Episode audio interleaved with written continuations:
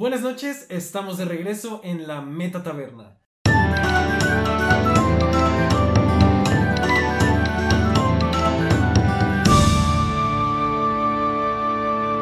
El día de hoy estamos y continuamos hablando de Harry Potter y ahora sí es la parte final, esta es la última parte, es Harry Potter, las Reliquias de la Muerte parte 4. Este es el final, es, es, es lo último. Hasta ahora hemos hablado desde la primera parte de todos los demás personajes, Dobby, Sirius, Umbridge, Draco, Hagrid, Luna, McGonagall, Dumbledore, Ron, Neville, Bellatrix y Voldemort. De todos ellos hemos hablado, vayan a ver los episodios anteriores si quieren escucharlos. El día de hoy vamos a hablar de los personajes que nos quedan. Hermione, quien debió ser el amor de Harry. Ginny, quien fue el amor de Harry. Snape, quien fue el amor de la mamá de Harry. Bueno, no, al revés. al revés, al revés, al revés. Y Harry, quien es el protagonista. Hoy vienes con energía, Raúl. Eh, sí, pues ya, ya agarré mucha energía. Este, Vienes con vuelo. También después de hablar de los personajes, recuerden que vamos a tener la sección en la cual discutiremos nuestras opiniones de la película, que ya han ido captando, no son muy buenas, en la sección de Benji se vuelve británico cuando ve estas películas. Sigo en desacuerdo con el título, pero bueno. Y vamos a Porque no es solo cuando veo estas películas. Comenzamos con la primera de estos personajes, Hermione Jean Granger, interpretada por Emma Watson. Hermione es, para muchos, la verdadera heroína de la saga. Mejor amiga de Harry y Ron, con quien termina casándose. Hermione es el cerebro del trío dorado de Hogwarts y una de las más talentosas brujas de su tiempo, a pesar de haber nacido en una familia muggle. Aunque al principio es la típica niña matada en la escuela, diciendo cosas como es leviosa, no leviosa. Se convierte en una amiga incondicional, sin la cual Harry no habría logrado mucho o, aceptémoslo, nada. Ella destruye la copa de Helga Hufflepuff, otro de los horrocruxes de Voldemort, y eventualmente se convierte en la mismísima ministra de magia. Sé que Harry Potter tiene un cromo de rana de chocolate, me sorprendería que Hermione no tuviera uno. Acabo de, de investigar eso por accidente. También Ron tiene y, y Hermione también. Eso es todo. Ron lo podría ver, podría ver si no tuviera una. Sí, Pero, pero Hermione se lo merece más que Harry. Ah, y para mí, el alineamiento de Hermione Granger es neutral bueno. para mí es el primero y único personaje que sí tiene una transición en la saga Oh, de legal bueno a neutral bueno. ok. Y lo voy a explicar porque pues me toca a mí. Hermione comienza la saga como le- legal buena. Es una persona que literalmente sus prioridades están tan terriblemente ordenadas que primero preferiría morir que ser expulsada. ¿Tú no? No, Oh. tienes que ordenar tus prioridades. Hermione empieza creyendo en las reglas, siguiendo las reglas y haciendo caso a todas las reglas y siempre recordando las reglas. Las reglas son su vida. Tanto que inclusive en el viaje en el tiempo, McGonagall confía tanto en ella porque sabe que puede seguir las reglas del viaje en el tiempo. Y la, la- deja usar un giratiempo para viajar en el tiempo solo para tener más clases. Es uno de los propósitos más tontos que conozco. Dude, si alguien lo haría eres tú. Pero Eres la única persona que yo conozco en la vida real que haría eso. que haría exactamente eso con un giratiempo. Sí, pero haría más cosas. A ti no te lo confiarían porque tú atentarías contra la, la integridad del, es- del continuo espacio-tiempo. sí, exacto. Porque yo no sigo las reglas como Hermione. Pero este seguimiento de las reglas cambia en el momento en el cual las reglas se vuelven absolutamente estúpidas cuando llega Umbridge y Hermione se da cuenta que seguir las reglas ciegamente, o bueno, no ciegamente, seguir las reglas y apegarte a ellas no es lo correcto, tanto que en la misma película Ron se sorprende y le dice quién eres y qué hiciste con Hermione. Y ella romper las reglas, emocionante, ¿no? En la 5. En la y de ahí en adelante Hermione se ve en una situación en la cual aprende que las reglas no son para seguirse todo el tiempo y hay cosas mucho más importantes que las reglas, como hacer el bien sin mirar a quién. Eh, y eso es lo que yo creo. Ok, me has convencido. O sea, no, no te tomó mucho tiempo. Es porque. Es porque yo ni siquiera había pensado en la posibilidad de una transición. Sí, siento que ese es eh, el- la arca de, de Hermione. ¿El arca? El- the arc. ¿Cómo el se dice? arco. El arco. El arco narrativo. siento que ese es el arco narrativo de Hermione. Ok, sí, eso sí lo puedo ver. Yo pensaba que todo el tiempo era neutral buena y nada más. Era su inmadurez de 11 años la que le decía cosas como de. Expulsar es peor que te maten. Ajá. Es cuestión de perspectiva, ¿no? Sigue siendo el bien.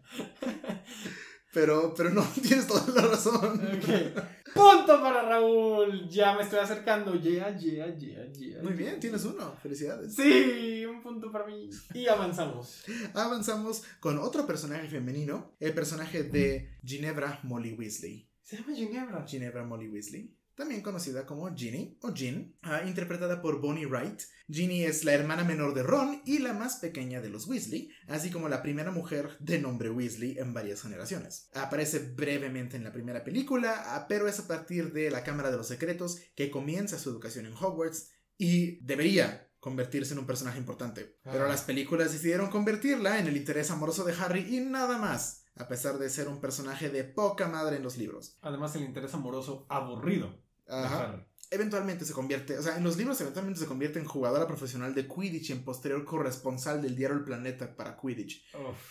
Y es una de las miembros del trío de plata, ¿no? De, de, de- El trío de plata, sí. Luna, Neville, Luna, Ginny. Neville y Ginny. Es, yo creo, que la más poderosa abajo de Hermione. Sí. O sea, es... En, en simple habilidad. Draco Malfoy le tiene miedo, Ajá, sí. ¿no? A a Hermione no.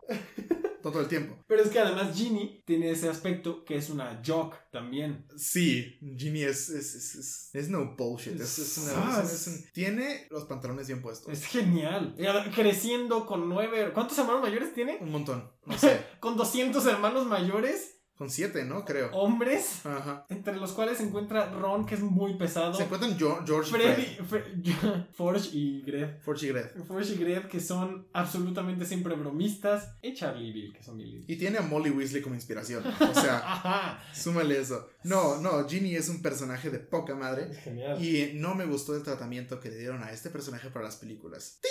Contador. O sea, no, me la, me, me la, me la diluyeron demasiado. Horriblemente. Horrible, no es nada más que una boca para que Harry bese. Y no es culpa de Bonnie, que quiero que quede claro, de la actriz. ¿Sí es No, no, sí es Bonnie. Pero no tiene, o sea, no es culpa de ella, es el personaje que está, está escrito, escrito. para nada. Está escrito porque no supieron quitarla de los libros. O sea, No, nada no más puras- quitarla, les digo. Exactamente. Es como de, güey, no mames. Ah. También es quien abre la Cámara de los Secretos, por cierto. Un personaje que yo creo es caótico bueno. Un personaje que yo creo que es neutral bueno. ¿Es el mismo dilema que teníamos con, con, con Ron? No, ¿verdad? Con Ron No, era diferente. con Ron estamos de acuerdo que es caótico. Ajá. No, aquí tenemos de acuerdo que es buena, pero yo digo que es caótica, precisamente por esta naturaleza como de joke que tiene de chinguen su madre todo. No chinguen su madre todos, pero sí de no vas a venir a limitarme en lo que puedo hacer o en lo que no puedo hacer. Ok, aquí No, tiene esta actitud. ya sé cuál es la distinción y no me va a sentir muy bien cuando gane el punto. Porque tiene razón, yo estoy completamente de acuerdo contigo, pero eso de Jock es Ginny de los libros. Y estamos hablando de las en películas. las películas no hay personaje. Exacto, por eso es neutral. En las películas no hay personaje. Ni siquiera me acuerdo de alguna acción que haya hecho Ginny en las Sí, no, películas. eh, eh, no. Se mete al grupo de Dumbledore y Dumbledore's Army y ya. ¡Ay! me da tanto pinche coraje. sí, es, es el peor de los personajes. Ella y Cho tienen el mismo tratamiento. Sí, pero Cho tiene la ventaja, entre comillas, de que es menos relevante que Ginny. Sí, es un personaje terciario en vez de secundario. Ajá. No, sea, Ginny es, es una grosería. Porque está al nivel de Cho siendo Ginny. Sí, no está. Al final de cuentas, esta discusión nada más es nosotros diciendo que odiamos cómo pusieron a Ginny. Y yo estoy diciendo es neutral porque yo vi la película y no tiene personalidad. Y tú estás hablando de la Ginny real, de los libros, que es caótica buena. Entonces, honestamente, que no haya puntos, pero continuemos enojándonos en cómo puede ser que le hayan quitado tanta personalidad. Y además, Bonnie Wright tiene un chingo de personalidad también. Bonnie, es que- y sí, y cuando le dan sus dos segundos de, de algo de escena, es como, ajá, sí, ahí está Ginny, Sí, ahí anda. ella brilla. Y, y no la dejaron, no le, no le dieron nada. Yo entiendo que cuando estás haciendo una adaptación de un libro, tienes que hacer compromisos, ¿no? Sí. Tienes que elegir qué partes dejar, qué partes extender y obviamente cuáles partes cortar. Cuando cortas a un personaje tan importante como Ginny, es porque estás haciendo algo mal. Exacto, es, es un error. Que además también Ginny complementa un montón al personaje de Ron. Que por, en parte también por eso Ron se siente tan, tan plano. Porque la relación de Ron con sus hermanos, con todos, no, no solamente con Ginny, con todos, Con- es algo que, que identifica a los Weasley de- en los libros, ¿no? O sea, son, son una familia grande, numerosa, diversa y además Unidísimo. unidísima, ¿no? La boda de, lo- de, de- de Bill, todos los, los, los Weasley ahí y, y los momentos en la madriguera. Sí, cuando están todos juntos en los veranos. Ajá, Porque- que, que- que juegan Quidditch en la, en- fuera de la madriguera, ¿no? porque en la- en las Y Ginny les parte la madre. Exacto, y, y siempre es como, wow, ¿quién quiere a Ginny en su equipo? Sí, yo, por favor, o sea. No pueden. Ginny y Harry no. No, Ginny no. juntos, Ginny y Harry juntos no. Exacto, exacto, van separados. Y, y es eso, es otra cosa que pierde en las películas, que tenemos la relación. En las películas solo es Harry fue a visitar a Ron. Ajá, Y en los libros es Harry va con los Weasleys. Ajá. Va a ver a todos, hasta a los papás, pero bueno, dejémoslo en los hijos. Ay, Molly Weasley es chulada también. Sí, son geniales. No hay ningún Weasley que me caiga mal. No, son- eh, Percy. Incluso Percy me cae bien. Percy es un asco. No creas, ¿eh? Incluso Me Percy. enojé. Percy tiene. Percy es un asco. Percy tiene lo mismo que yo. si- si- Siento que tiene lo mismo que, que Draco, en, mi- en mi opinión, ¿no? Esta, esta incomprensión. Pero bueno. Pero él es el que no comprende. ¡Ah! No, tiene razón. I stand corrected. Es de, es de sabios de reconocer errores. Ah, Percy es un asco. Percy es un asco. no, no, no pude, no pude defenderlo. Así que mi única razón, mi única cosa es ahora. Ok, tienes razón. Pero bueno, eh, Ginny. Um, espero que, que, que gente los libros. Lea los libros y sepa que Ginny es mucho más interesante en los Porque libros. además, el hecho de que Ginny sea tan chafa en las películas es otra de las razones por las cuales yo dije que Hermione debió estar con Harry. Claro. Porque cuando Ginny es tan genial como es y cuando le quitas tanta toxicidad a la relación de mira. Hermione y Ron, Ajá. tienen sentido. Pero en las películas, en las películas Ron y Hermione nada más se gritan y Ginny es un pedazo de cartón. Sí. Entonces no tiene sentido. Tienen más química Harry y Hermione bailando en la tienda de campaña en, Uf. en Reliquias. Exacto. Bueno, En fin. malas adaptaciones. No hay puntos. No hay puntos. Continuamos. Pasemos a otro personaje. Uf, uf, Ah, uf. el momento que honestamente todos hemos estado esperando. Vamos a hablar del personaje más... Uno de los personajes más complejos que se han escrito, eh, aunque sea en la literatura sencilla que he leído yo. Adolescente. Ajá, este, Severus Snape, el príncipe mestizo. Ah, Severus Snape, hijo de un mogul y una bruja, por eso mestizo. Severus Snape es un talentoso mago que compartió escuela con el padre de Harry, James, con el padrino de Harry, Sirius, con el profe de Harry, Lupin, y con la rata de Ron, con la gusano. de dos patas.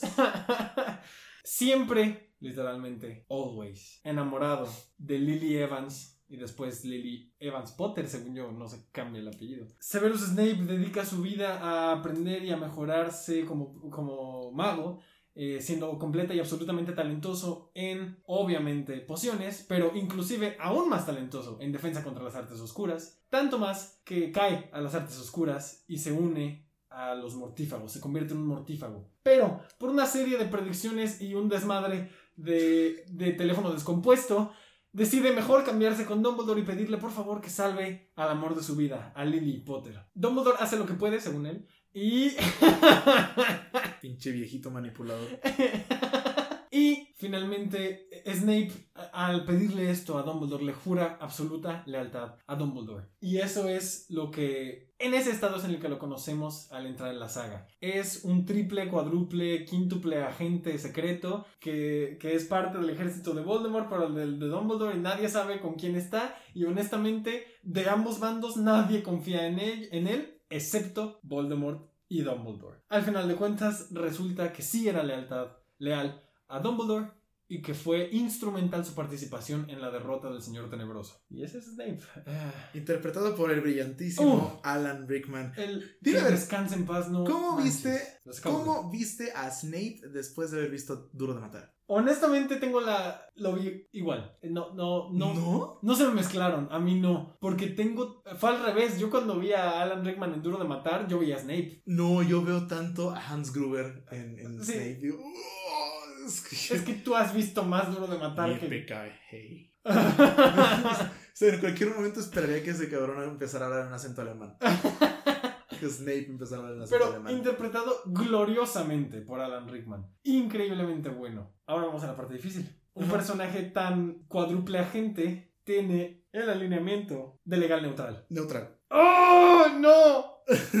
No, no, ok, ok, no estamos tan mal. Por un momento le iba a poner legal bueno. Es muy difícil, porque, de nuevo, Snape al final de cuentas es uno de los, si no es que el más grande héroe de la historia. Es el que es instrumental para, para la caída de Voldemort. Es sin su contribución no se hubiera logrado la caída y parece que lo hace en cierto punto, honestamente parece que ya lo hace porque es lo correcto. En cierto punto creo que, honestamente creo que es hasta la 6 o algo así, que Snape lo hace por, porque es lo correcto. Y yo lo pensé así por un momento, dije, ok, tal vez Snape lo hizo todo al final porque era lo correcto. Pero después me di cuenta que no. o, también quería distinguirlo porque decía, Tal vez la motivación en este caso no importa, lo que importa es lo que hizo. Pero no, su motivación siempre fue, o al menos en un inicio fue, salva a Lily. Salva a Lily y es lo único que le importaba. Ni siquiera al niño. O sea, cuando le pide que salve a Lily, literalmente Dumbledore le pregunta, ¿y el niño?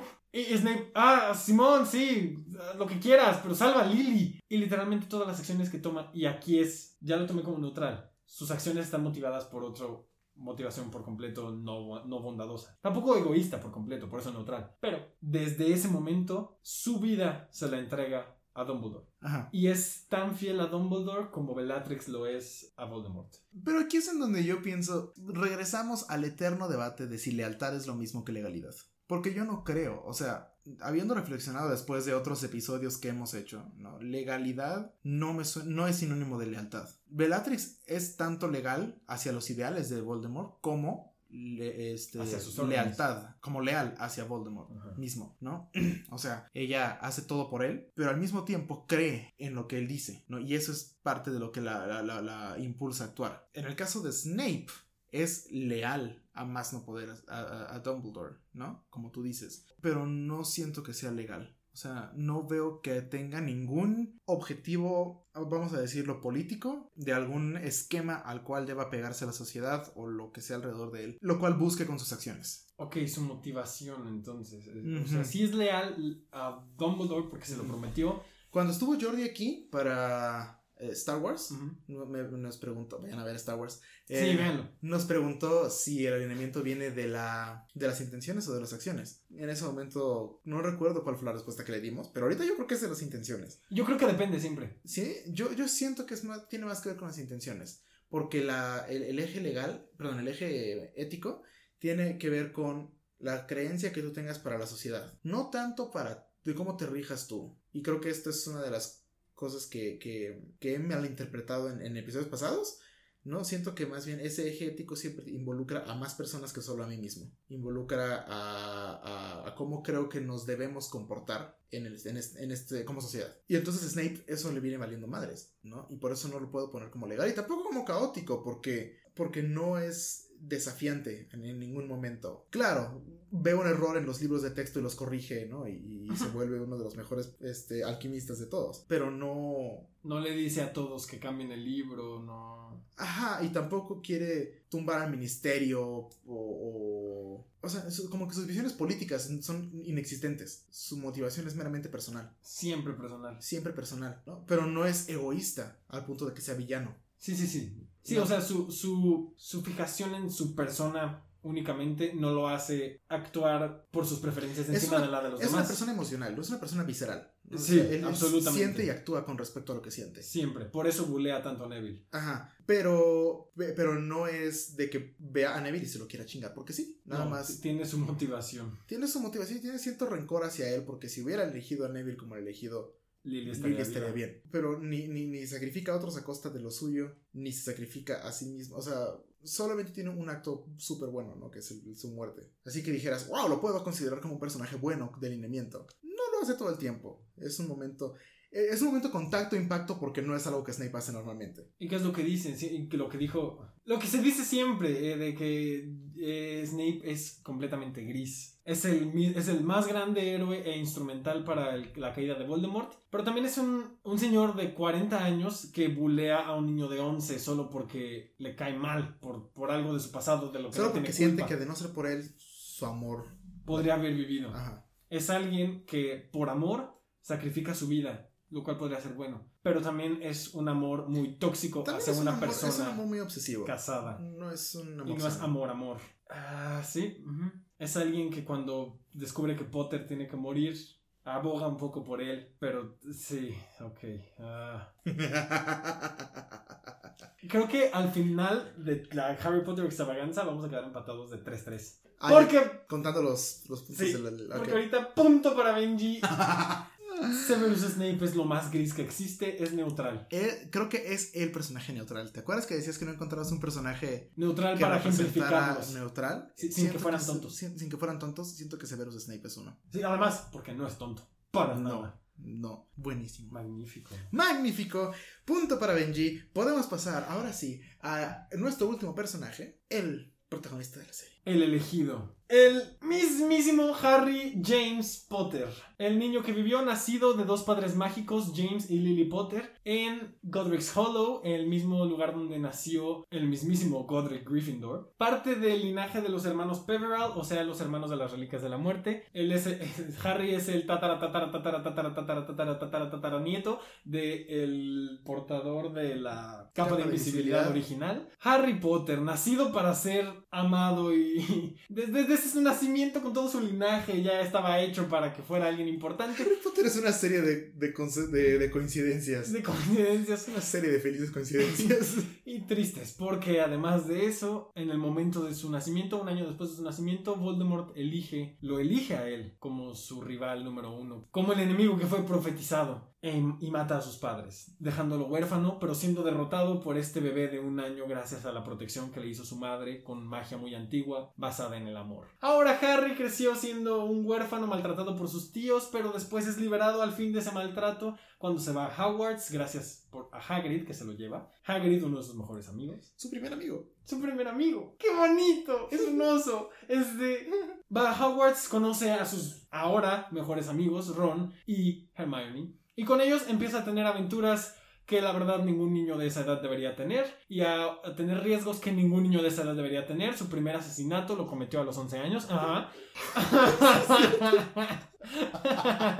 Eso, eso- eso me pasó por la cabeza cuando volví a ver la piedra filosofal. Como, ¿What the fuck? Harry mató a alguien. O sea, ve que lo están tocando, ve que lo toca y se quema y su primer impulso es ¡Ah, la cara! Mata a su profesora a los 11 años y continúa haciendo cosas de ese tipo, como matar serpientes gigantes, después liberar prisioneros, liberar asesinos seriales que son inocentes, pero liberar asesinos seriales, eh, pelearse con dragones, ver a su... Infiltrarse al banco. Ver a uno de sus amigos morir, infiltrarse al banco, Atracó un banco. Harry Potter atracó un banco. robar profecías. Es, y a eso nos va a llevar su alineamiento, ya conocemos su historia, ya lo hemos hablado, así que su alineamiento de Harry Potter es caótico bueno. Caótico bueno. Benji, Harry es.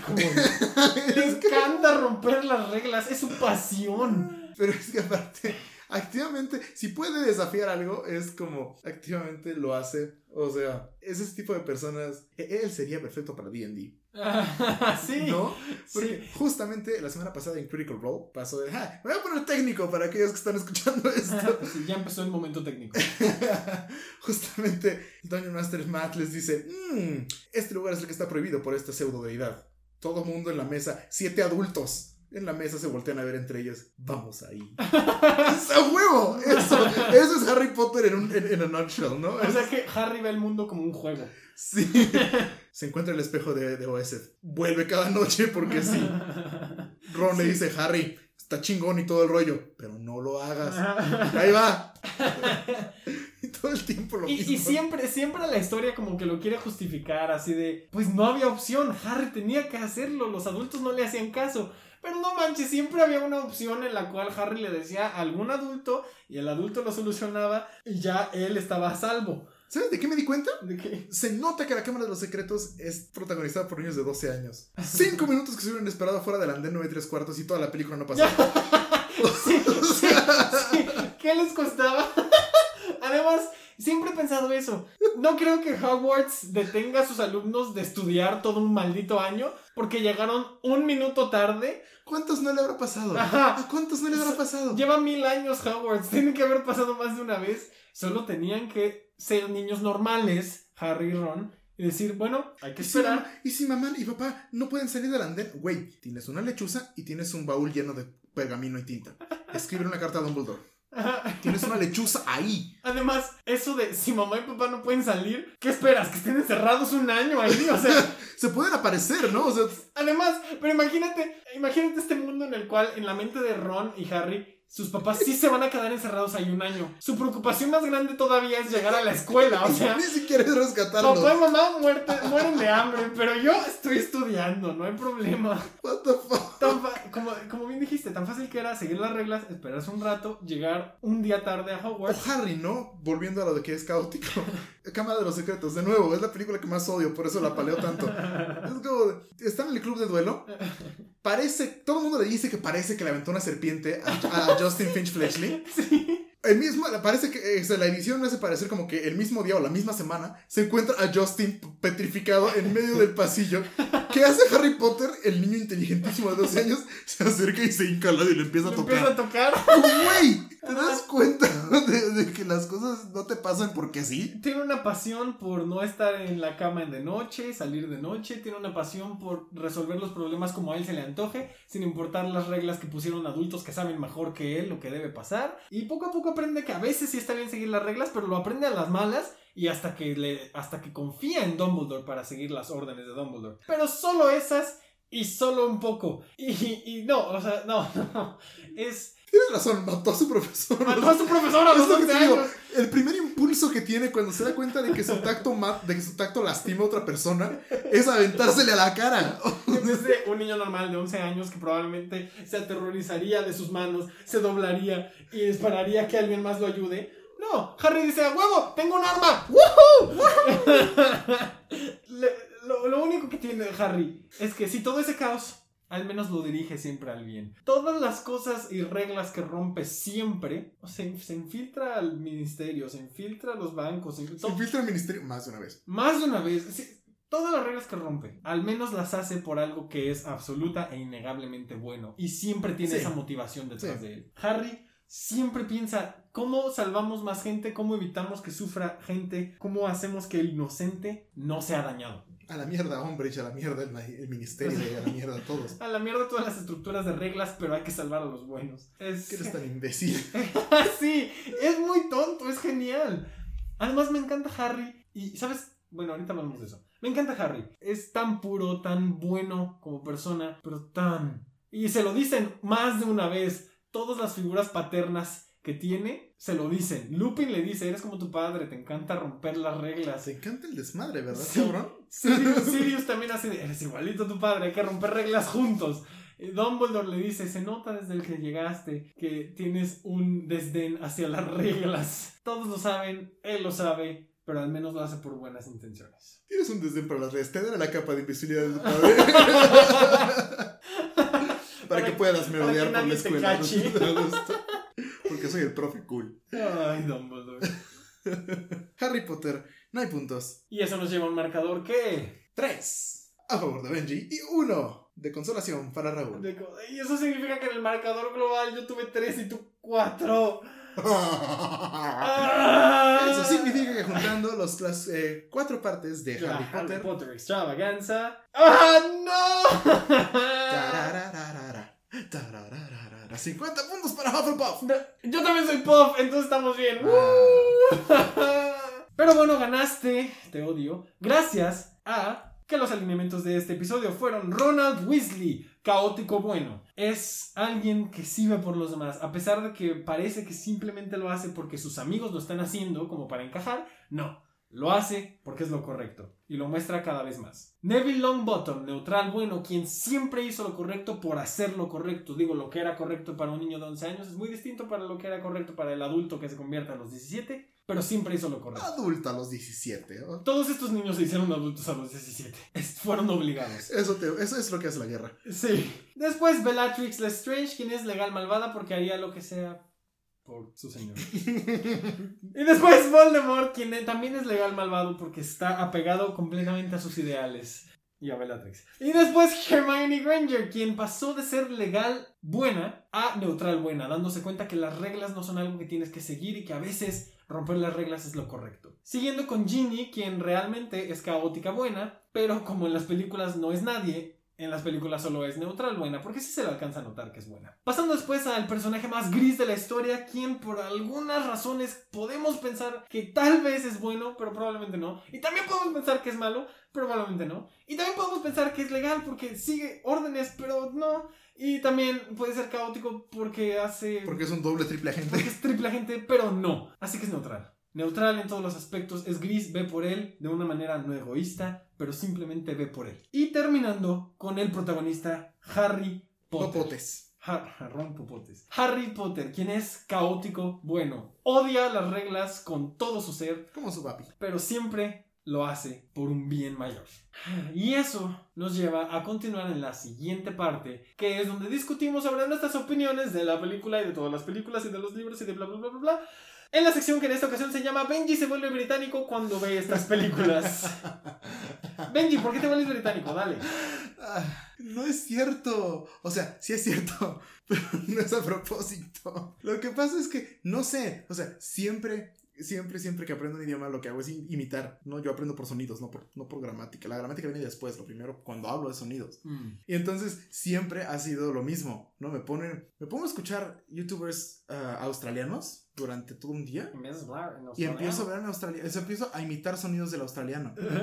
empiezo a ver las películas de Harry Potter y empiezo a, a tener a, a- decir cosas como en acento británico. Porque es una inteligencia Es una es, es- lingüística es como muy, funciona mi cabeza, ¿no? O sea, muy sonora. empiezo a a escuchar un idioma, inmediatamente lo empiezo a imitar. También me pasa cuando escucho español rioplatense. No sé qué sea eso. E- e- Es el español de Argentina. Ah, ok, ok. Y también me pasa con el español de España. Pero a menos escala porque el español es mi lengua nativa. Entonces es muy difícil Lo que controlas más. Ajá, lo controlo más. Lo tengo más arraigado como estoy hablando ahorita. En cambio el inglés, como es idioma aparte... de- Y lo aprendi- además lo aprendiste de, de todas esas fuentes. Sí, lo aprendí de todas esas fuentes y cuando más me preocupé por aprender inglés bien fue eh, cuando en quinto y sexto de primaria que nos tenían con un libro británico. Exacto, el- los de Cambridge. Hasta la fecha sigo escribiendo color con U, y, este, realize con S. O sea, entonces, porque se me, se me- se me olvida. Se me- Ok. Se, me olvida que existen dos ingleses. Lo siento. Entonces cuando escuchas uno te conviertes en ese. Sí. Ok, muy bien. Bueno, ya sabemos por qué te vuelves británico. Ahora, Tonto. ahora, ahora hay que hablar de nuestra opinión Gracias. de las películas. Gracias. Benji, ¿cuál es tu opinión de la saga así como completa, como un colectivo? Ah, es un buen recuerdo de mi infancia. Ahora eso es. me gustaban mucho, ¿no? Y, y fui fan de las películas. Obviamente es ese tipo de películas. Tampoco, nunca fui esa persona que veía los maratones de Harry Potter cada que salían en TNT. Porque, y aquí viene, odio ver películas. A menos que sea un evento como ir al cine, en el cual aparto toda mi tarde para eso desde- y me predispongo para, para ver una película. Te mentalizas. Y me mentalizo, o sea, no puedo ver películas. Es demasiada información en muy poco tiempo y me, y, ah, me harta. Y como ya las conozco, no es como que digas, güey, quiero volver a ver dos horas y 40 minutos de Cáliz de Fuego. Ajá. Entonces, las vi una vez por sí solas, luego leí los, o sea, sobre todo cuando los vi después de leer los libros fue que las aprecié mucho. Ahora que ya los vi a la edad de 21 años, digo, "Mm, no son tan buenas como lo recordaba, pero el recuerdo sigue ahí. El recuerdo sigue ahí, sí. Sí, mi, mi relación con la saga es más o menos igual, nada más que a mí sí me encanta ver películas. Pero parte de eso es gracias a Harry Potter. Eh, mi relación con el cine empezó con mi papá. Mi papá me llevaba al cine porque él ama el cine. Ujú. Y yo lo amé por puro, ya sabes, nada más lo que tienes. Y, y- y- me encantó, lo adoraba. Honestamente, fuera de las caricaturas y cosas así, una de las primeras cosas que amé, primeras propiedades intelectuales que amé, primeras películas en el cine que amé y que quería ver siempre, que, que las repetía, me las sabía, me disfrazaba de ellos en Halloween, o sea, de ellos Harry, en Halloween. Claro, es- porque siempre fue de Harry. obviamente, Es que es el protagonista. obviamente Harry era el cool, el chido, el genial, el perfecto. Es cierto. Es Harry Potter. Harry Potter me metió al cine de, de- de varias maneras. Eso es un tema recurrente ahora que lo pienso en estos episodios que estamos haciendo, porque el origen me hizo lo mismo, como ya mencioné. Pero sí, Harry Potter me hizo entrar al cine, me hizo entrar al entretenimiento, me hizo entrar a la cultura nerd. Además, me permitió de, de varias formas ser yo, ¿no? O sea, me gustaba Harry Potter, a todos les gustaba Harry Potter, era cool. De ahí ya me metí a más cosas nerds yo solito. Y para mí seguía siendo cool, porque pues es como Harry, es lo mismo. Es, si a todos les gusta Harry Potter, ¿por qué les va a gustar lo demás, no? Y entonces me permitió también aceptar mi identidad nerd que siempre he tenido y que nunca me ha conflictuado, que a muchas personas les llega a conflictuar. Y, y sí, además las lecciones que me dio las, la saga con sus frasecitas de Dumbledore en específico casi siempre, son lecciones que de verdad sí he llegado a, a tener y a crecer en mí y a, y a vivir en la vida real. Así que Harry Potter cambió mi vida desde que era chiquitito. A mí me introdujo a la lectura, es lo que hizo Harry Potter. La lectura, ¡oh! Porque vi la película, me gustó y, eh, y mi hermano tenía el libro de la piedra filosofal ahí en la casa. Ah. Entonces lo empecé a leer y ya no vi vuelta atrás. O sea, me gustó mucho eso. Y, y yo también, yo, yo, yo más bien había visto todas las películas y ya iba a salir la sexta. Y yo me enteré en algún punto de mi vida que había libros y dije, no manches, quiero saber qué pasa en la sexta antes de to que todos. Y dije, pedí que me compraran el libro. Eh, fue mi regalo de cumpleaños, ¿no? De mis 13. Tenía 13 años y me regalaron el librote, que además en ese entonces mi primer libro fue un libro de 600 páginas. No puede ser, era Ah, la orden. No, la, ¿Por qué siempre digo que El la misterio. orden es el 6? El misterio del príncipe. El misterio del príncipe. El príncipe mestizo. El príncipe mestizo. No, el misterio del príncipe, y yo lo leí, además lo leía súper mal, tú no sabes, pero yo en mi inicio de la lectura leí Harry Potter como si fuera una película. ¿A qué me refiero con esto? En la película, ¿qué es lo único que leerías si llegas a leer? Los diálogos. Los diálogos. Entonces yo estaba leyendo el libro y solo leía los diálogos. No. Sí, sí, sí. Entonces yo leía y además así fue que aprendí a distinguir bien claramente cómo se distinguían los diálogos y todo en la lectura. ¿Cómo está? Está, está en formato con, Con guiones. guia- Con guiones, ¿verdad? Con guiones, sí. Sí.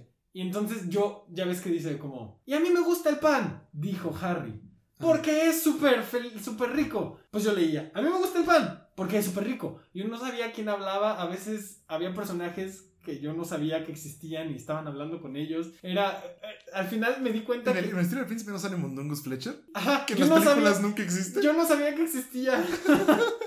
y, y- y así me pasó. Y después los volví a leer me encantan. Pero sí, así empecé la lectura. ¡Wow! Mis primeros dos libros fueron Harry Potter 6 y 7, versión diálogos. ¡Wow! ¡Qué horror! Sí, ¡Qué asco! sí, No te puedo ver a los ojos. está muy chido. Ah, esa es mi relación con Harry Potter. También es cierto, ¿no? Que lo vimos como niños y ahora ya, o como niños, adolescentes y ahora ya más para allá que para acá, más para adultos que para no otra Sí. cosa. ¿Y sabes qué es lo que he notado ahora que, las he le- que he leído los libros? Porque honestamente, los libros son lo que Vale la pena. lo que carga, exacto, lo que carga mi relación con Harry Potter. Los he leído últimamente y honestamente lo que más he pensado es, wow, quiero leerle esto a mis hijos. No. Y además hay muchas cosas que quedan tan perfectas como para, en serio, ¿cuándo le leerías por primera vez el primer libro a tu hijo? Es como, sí, no sé, a los, no sé, a los siete. Pero luego, ¿cuándo le leerías el que sigue? La verdad, a los ocho, porque como que sí tiene una progresión muy interesante de, de aprendizaje los libros. Como que sí se tratan de ver a esos personajes crecer y los aprendizajes que eso conlleva. Sí, claro. Y, y me fascinan, me fascina, me fascina, me fascina, me fascina. Son geniales. Yo creo que por eso mi libro favorito es el, el sexto, porque es un punto en el cual estos personajes que fueron niños todo este tiempo empiezan a, digamos, de dejar de ser niños, Ajá. porque empiezan a tener novios, a besarse, a tener así, a quererse Sí, claro, y a ti no te gusta nada de de, nuevas formas. No, no, pero además también es el momento en el que muere su figura paterna de todos. Mm, Dumbledore, la figura que cuida a todos, el padre del mundo mágico, por así ponerlo, mm. muere. Y se quedan sin, sin ese guía. Es como, ¿y ahora qué hacemos? No está Dumbledore, ¿qué vamos a hacer? Y tienen Mm. que empezar a tomar decisiones por ellos mismos. Es ese salto de que, que, que te da la vida, que obviamente no te la da de esa forma la vida real, pero es ese salto que te da la vida, ok, te toca a ti tomar decisiones. Y por eso creo que me encanta el sexto, porque es esa conversión de, de eran niños, y eran niños, pero muy niños, que se enfrentaron con cosas muy difíciles, pero eran niños. Y ahí es como, ok, ya nos ¿Te toca. das cuenta? ¿Te das cuenta que ahorita tenemos 21 años? Sí, Y esa es la edad que tenían los papás de Harry cuando se murieron. sí. Yo apenas me acabo de dar cuenta hace como la semana pasada. Como de, güey, cuando Harry vio a sus papás en el Reliquias parte 2, bueno, en, en el libro de Reliquias, que abre la snitch, saca la piedra de la resurrección y ve a sus papás, son vatos de nuestra edad. Unos chavitos. Unos chavitos de 21 años y él tiene 17. Ujú. O sea, solo hay 4 años de diferencia ahí. No vivieron nada. Yo siento que no he hecho nada en mi puta vida. Y tengo 21 años.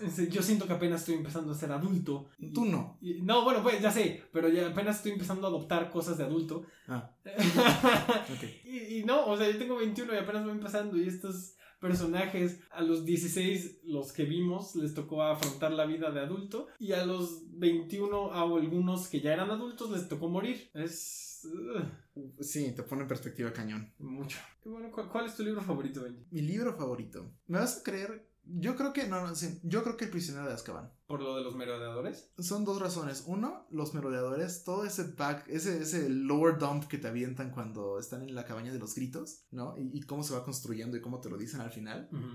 Este, me acuerdo que fue de los primeros, pues, se puede decir, misterios que leí, ¿no? O sea, de las primeras cosas que, que no, tú como lector no estás seguro de qué está pasando hasta que te lo explican. Es como de, oh, todo hace clic y ese momento de todo hace 20, todo te cae el 20. Ajá. Es como, ok, ya, sure, lo amé. Pero aparte, otra de las razones por las que me fascina es porque es el único libro en el que Voldemort no es antagonista. Me fascina eso. No está Voldemort, para nada. Colabuzano es lo más cercano. Sí, pero es más... Es más una exploración del personaje, de, de Ujú. Harry, su relación con su papá y de todos los Sí, demás. y, y- y me fascina eso porque no voy a negar que el personaje de Voldemort es, es, es buen villano, ¿no? O sea, Pero es un villano muy solo villano. es un villano muy solo villano y además está demasiado chetado en toda la serie, ¿no? Siempre es Voldemort, Voldemort, Voldemort, Ah, Voldemort. sí, sí, sí. No es como, por ejemplo, en Avatar, ¿no? La leyenda de Aang, que dices, el Señor del Fuego Zai no aparece sino hasta el final de la segunda temporada y no habla sino hasta la tercera temporada y no, y no ve a Aang sino hasta el final de toda la El serie, final, final. ¿no? Y ese es un villano que se construye magníficamente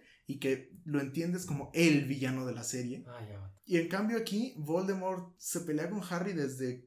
Para empezar desde que es bebé y luego aparte también desde el primer libro, ¿no? Ya está, ya hay un enfrentamiento prácticamente directo entre ellos. Y le gana siempre. Y le gana siempre y se vuelve como de. "Eh, Voldemort intenta hacer algo, Harry la caga y, y lo acaba por destruir de alguna manera que no se esperaba. Ajá. Y ya. Y el príncipe, no, el prisionero de Azkaban rompe con eso. O sea, no es Voldemort. Y eso es lo que más me gusta. Además, creo que es también mi película favorita. Sí, eso sí, creo que también. A excepción tal vez de la última, la última muy emocionante. Ah, sí. eh, No, eh, ah, no soy fan de la última. Entonces la 3 nada más. Yo Es la que- mejor hecha. Yo creo que la 3. ¿También sabes cuál me gusta? Cuarón es el que mejor respeta a los personajes de la historia. Sí, definitivamente. Estoy intentando pensar, creo que también la, de- la del príncipe mestizo. Pero, pero es más, más o menos por lo que tú dices, fue la primera que vi en el cine, Mm. ¿no? Entonces está este, este momento en mi memo- memoria que me hace tenerla con cierto aprecio. Pero críticamente, La 3 es la, la mejor. 3. Incluso la 1, ¿no? Es un, es un inicio muy sólido. Ah, es muy bonita. Es un muy inicio muy tierna, muy, infantil, como debe ser. Sí. Y, Sí, la- sí, y luego la 2 es lo mismo, pero mal hecho. sí, intentaron reciclarse la 1 y no le salió. Ah, Que además, cuando conoces los libros y te empiezas a ver las diferencias que hay entre los libros y las películas, te das cuenta de cuánto te estás perdiendo en, en la experiencia cinematográfica. Sí, si no lo hemos dicho suficiente, suficientes veces, lean los libros. Y lo principal para mí es, es, es Dobby. Creo que es Dobby y Creature. Creature. Son los dos. Creature es de mis personajes favoritos. Y, y no aparece en las películas más que un par de veces. Ok. Sí, no, no, no sale. Y en cambio, Dobby, todo el hecho de que trabaje en las cocinas de Hogwarts, de que se encuentre con Harry en las noches en Hogwarts. Que los elfos lo critican porque es libre y eso es raro. eh, que, que- tiene las manos llenas de calcetines. Todos los calcetines que Hermione va dejando por Ay, ahí. sí, colecciona calcetines. Colecciona Y calcetines. le regala calcetines a Harry. Tiene un- una construcción de personaje mucho más profunda Sí. que te hace sentir su muerte mucho más, ¿no? En las películas es triste porque ves al monito ahí. Y está bonito el monito. Está bonito el monito y está Está bonito, chula feo. la escena. Pero a menos que conozcas a Dobby de los libros, yo creo que esa escena no te pega. No, sí. Y esa es la diferencia de los libros que más me duele. A mí, Ginny. ¿Ginny? Ay, sí, porque yo amo a Ginny. Mm, Yo estoy crocheado con Ginny. tú estás crocheado con todo. sí, pero con Ginny. Y, y- Que si Luna, que si Neville, que si Ginny, que si... ¿Quién más? Harry porque es el protagonista y te, y te pareces a él. Y eso en tu libro estoy seguro que está catalogado como un crush. no me parezco a él, me parecí un poquito a él y por eso mi disfraz era perfecto. Ah, pero sí, sí, es, sí.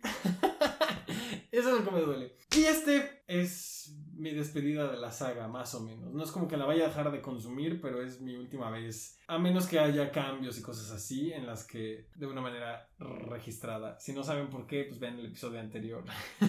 y sí, eh, está, está muy bonito. Además, ya, ya superé la- el, el elemento de fantasía de Harry Potter. La, la fantasía débil. La fantasía débil. Ahora veo, veo a los dragones como monstruos y yo nunca sigo sin poder ver los dragones como monstruos. Los dragones son las criaturas más inteligentes que existen. Sí, Y sí. es como de, guay, ¿por qué son monstruos? Además, en las películas los pintan como bípedos, ¿no? Y los dra- un dragón, un verdadero dragón debería ser cuadrúpedo. Los elfos también, la caracterización que les dan es como de, ah, I Es mean, un goblin. technically a gnome, technically a gnome. Y así, ¿no? Entonces, no, no es nuestra fantasía, nosotros ya no estamos es más. D&D. No, y además el sistema de magia no es sólido. No, el sistema de magia no. No, No, no. hay magia para todo y no hay, no hay forma de saber cómo obtienes la magia para Tienes todo. literalmente un hechizo para partir tu alma y, y meterlo en un objeto poderoso que te mantiene básicamente vivo, pero no puedes aparecer comida de la nada. I mean, ¿es en serio? ¿Qué pedo con eso? y no puedes aparecer comida de la nada, pero sí flores y cosas así. Ajá, ¿dónde está la raya? Si soy vegetariano no puedo aparecer flores. No, no. Si yo como eso, ¿no puedo Ajá. aparecerlo? o ¿Qué tal que soy? ¿Qué tal que no soy humano? Soy un mago de este, alguna otra subespecie que es herbívora. Entonces, para mí no funciona el aparecer pasto, aunque yo técnicamente pueda comer y, y digerir pasto. sí, sí, sí. es- ¿Dónde está la línea? No está escrito. el No está descrito y eso me molesta un poco. Ah, Sí, porque entonces- solucionan todo sin que haya razón. Ajá, entonces definitivamente ya lo superé, pero siempre va a estar en mi corazón. Es parte importante de la infancia, pero ahí está. Ya, adiós Harry Potter. Ah, Bye, Harry. terminamos nuestras vidas, terminamos nuestro debate. Ah, muchas gracias por acompañarnos. Muchísimas gracias por escuchar la Harry Potter Extravaganza. Espero que estén en Hufflepuff. Nada más digo eso. Los Puffs somos lo mejor, aunque Benji diga que yo no soy Puff, pero sí, No eres Hufflepuff. soy super Hufflepuff. Claro que no. Soy mega Hufflepuff. En fin.